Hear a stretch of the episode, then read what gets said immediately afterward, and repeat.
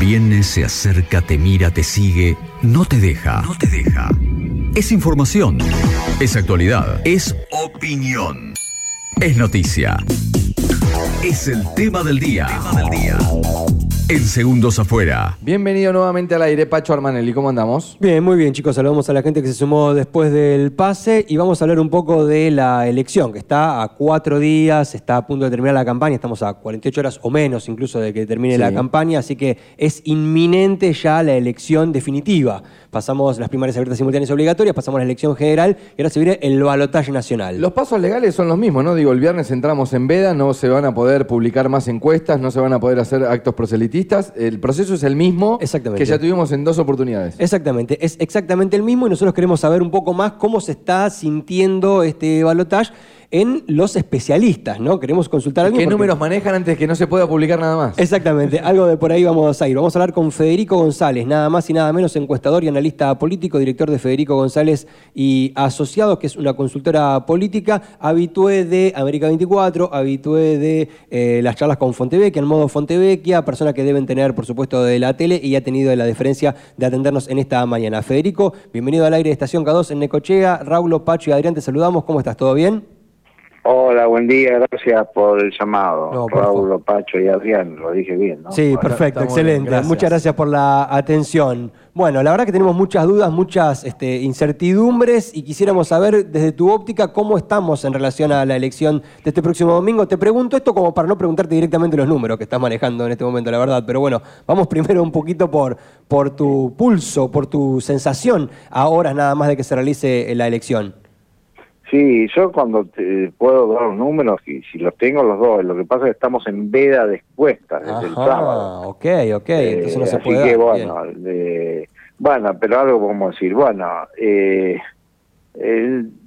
tenemos una ventaja que no es solo el empate técnico, un, puntito más a favor de mi ley. O sea, una ventaja que es apreciable que, bueno, por supuesto, eh, no deja de ser una encuesta, faltan los cierres, mm. y además, bueno, ahí hay un tema importante, no me quiero meter en, cuestiones de si fraude, no fraude, todo eso, porque es otro tema, pero eh, siempre decimos, bueno, hay como un efecto aparato, en donde está incluido, bueno, el poder de movilización territorial, los intendentes, eh, fiscalización, Mm. Y, hay mucho amateurismo en, en el espacio de la libertad avanza. Y, bueno, hay algunos motivos para pensar que, que el, de parte del, de la campaña de Sergio Massa eso lo tienen hiper resuelto, pero de parte de la campaña de Milei hacen un poco de agua y... Eh, ¿Entendés, Federico, que, ahí puede haber una pérdida eh, virtual de puntos de diferencia? Yo creo que sí, yo creo que sí. Eh, en realidad, nosotros tenemos una diferencia que aún con eso y todo, igual habría diferencia. Pero bueno, lo que pasa es que después cuando, si la diferencia no es tanta, ya se entra en otro terreno litigioso, como lo que pasó en La Plata, así que eh, yo creo que todavía está abierto el tema. ¿Y, esa, ¿Y esa diferencia que planteás se ha sostenido en el tiempo o ha ido variando? ¿Cómo has ido leyendo en estas últimas semanas, semana a semana, día a día, esta diferencia? No, fue increciendo.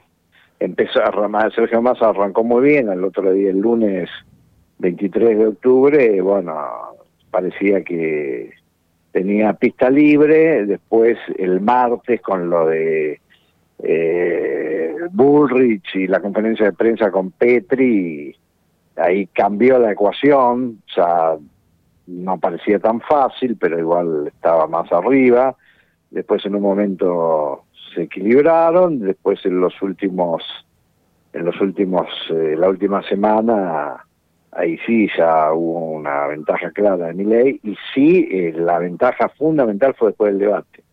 El debate le jugó, el saldo del debate fue eh, favorable a mi ley y no a Massa, a pesar, y aparte ahí pasó algo curioso, porque al principio, mm. que yo me di el lunes, la gente decía que había ganado mi ley, eh, pero igual eh, tenía más ganas de, perdón, que había ganado mi, mi, ley y que tenía más ganas de votarlo a mi ley. Ahora eh, pasó algo curioso, que reconocen que lo ganó Massa, hmm. pero igual tienen más ganas de votar a mi ley. Eh, Federico. Y, no es un puntito, ¿eh? es como que al final el saldo fue favorable a mi ley.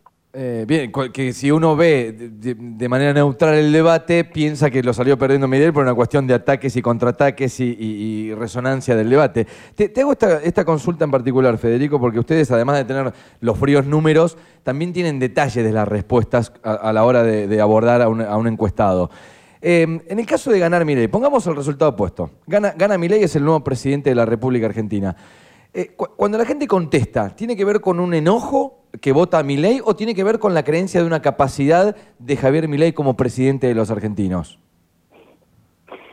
Es una buena pregunta. Yo creo que es un mix de razones eh, que tiene que ver con no me gusta lo otro, estoy enojado con lo otro, este porque puede andar, porque dice algunas cosas que pueden andar, pero lo que pasa es que también hay que ver en qué momento del ciclo motivacional, como se dice, lo agarras. Y como si ya lo votó dos veces, ahora ya te puso la camiseta. Esto es como el principito y la rosa. El tiempo que perdiste, eh, dice así el principito, ¿eh?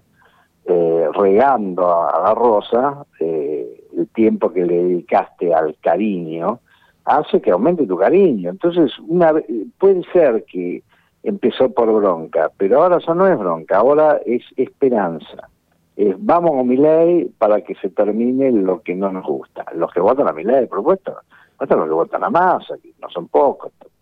Así que ahora, como esa figura eh, de que la gente está enojada y que como que quiere romper todo, que va a ir a votar enojada, que está angustiada, desesperada. Yo no, no, quiero ser un negacionista porque no me, tampoco me cabe, ¿no? es obvio que la gente está preocupada, que que tiene alguno que otro enojo. y, y, qué pensás? ¿Te digo la verdad o te digo, te, sí, decime la verdad? Bueno, te va a decir lo que ya sabemos que dice, que dice siempre la gente sobre las clases políticas. Cuando yo era chico, mi mamá decía eso, los políticos. Ah.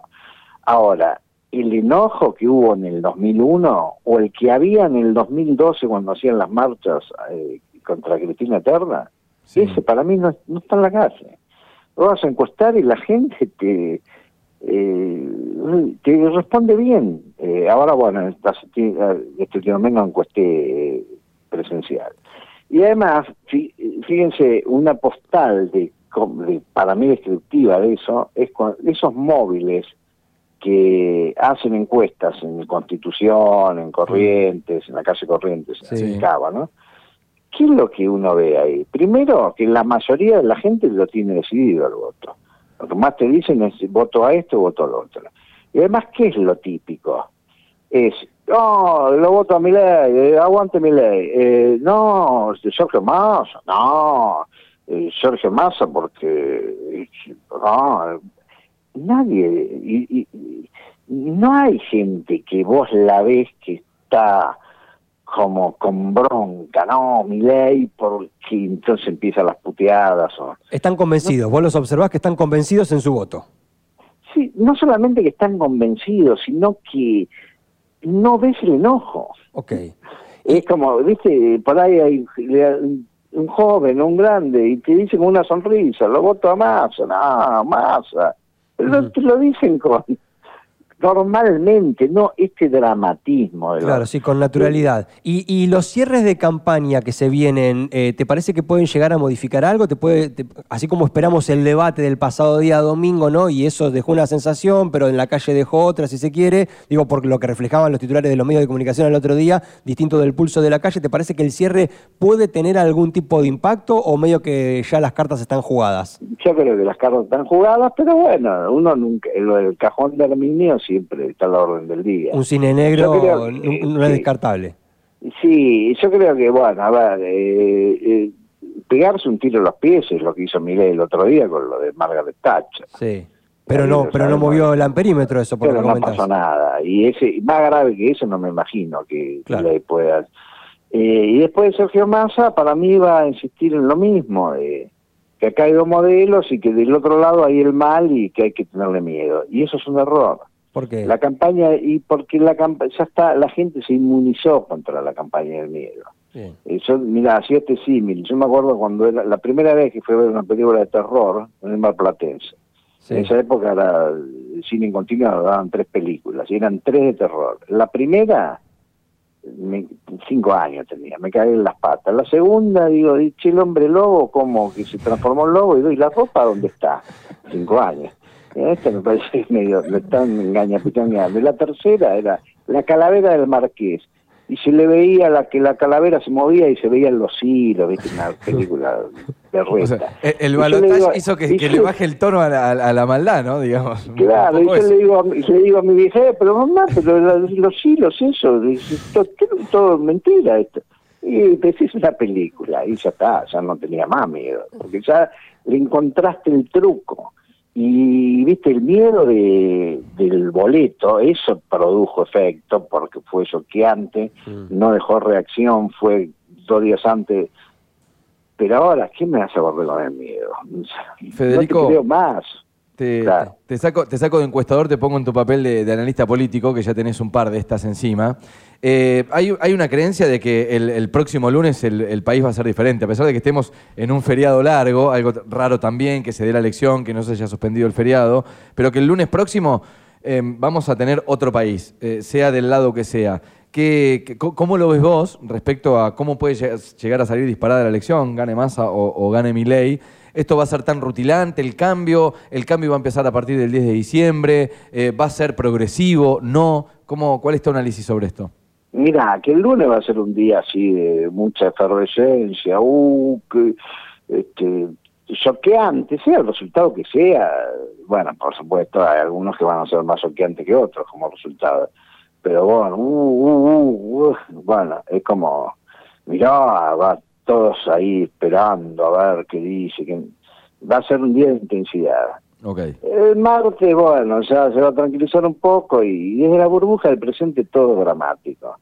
Pero después cuando uno analiza un poco la historia, es como dice el profesor Juan Carlos Pablo, pero bueno, la gente al otro día se va- tiene que tomar el tren, el subte, ir al colectivo a- para ir a laburar y está, es- la agenda del, cotidiana pasa por otro lado. Y otra reflexión, yo era de los que en la época de la pandemia, me hago cargo de lo que voy a decir, decía, eh, sí, este, desde esta burbuja del presente, cuando dicen acá van a ser, el, parecía, no sé, cuando decían que venía el hombre nuevo en la década del 60, ¿no? Sí. Que acá van a ser un, un ser humano más solidario. Yo digo, está bien, digamos las cosas, no dejan de ser positivas, pero no sé si esto es escepticismo, cinismo o, o vejez, experiencia, qué sé yo.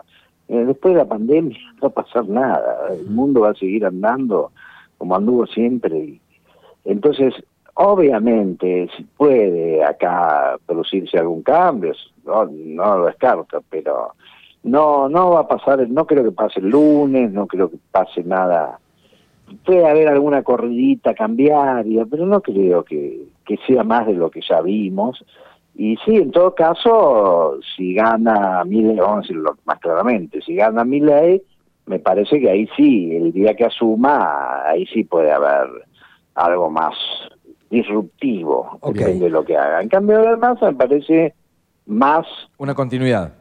Una continuidad, sí, con algún matiz, qué sé yo, pero no, Ok.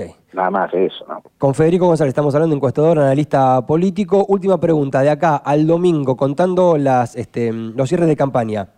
¿Dónde tenemos que poner el ojo? ¿Dónde está lo central de acá al domingo a lo que más le tenemos que prestar atención? Yo creo que lo que hay que prestar atención es a lo que no va a ocurrir. A ver si ocurre. Que mi ley de una vez por todas me explique un poco más, no te digo todas, explícame alguna de la que va a hacer y que Sergio Massa sacate el fantasma de mi ley, cortala con el miedo, habla de vos y que con vos va a estar todo maravilloso. Y si me regalás una sonrisa, quizás, eh, que si no te iba a votar, te voto. Eso para mí sería lo mejor que puede hacer cada uno. Pero eso que creo que sería lo mejor es lo que no me imagino que ninguno haga. Ok. Está súper claro. Federico, muchísimas gracias por la charla. grande, ¿eh? gracias, ¿eh? Nada, al contrario. Buenos días, chao. Igualmente, buen día. Bueno, ahí tienen un punto de vista de un Exacto. tipo que es analista político, eh, que tiene una empresa encuestadora también, Claro. que maneja muchos números. A eso iba. Es un tipo Que que, se- se... dedica a encuestar hace Sí. mucho tiempo. Y Maneja a el nivel nacional, de- ¿eh? no, sí. no es que es regional ni nada, a nivel nacional lo van a ver en A24, lo van a ver, como decía, en Fontevecchia. Fontevecchia. Bueno, y se animó a darnos una presunción de lo que Sí. puede llegar a pasar, a pesar de estar en veda de encuestas, eh, porque justamente lo hace como analista político y no como encuestador. En este caso no está publicado el resultado de la encuesta. Él observa una Datos- diferencia por un lado, Sí, pero advierte sí. acerca de algunas cuestiones que. Muy eh, interesante. En la falta de para volver a escuchar esta nota. Completamente. Y el lunes ver a ver si eh, Federico González estaba en lo cierto o no. Me parece que esa es una muy buena idea. Si te parece, dejamos Tarea el audio ahí y el lunes, cuando volvemos, lo escuchamos y lo analizamos. ¿Te parece? Gracias, Pacho. Por favor, un gusto.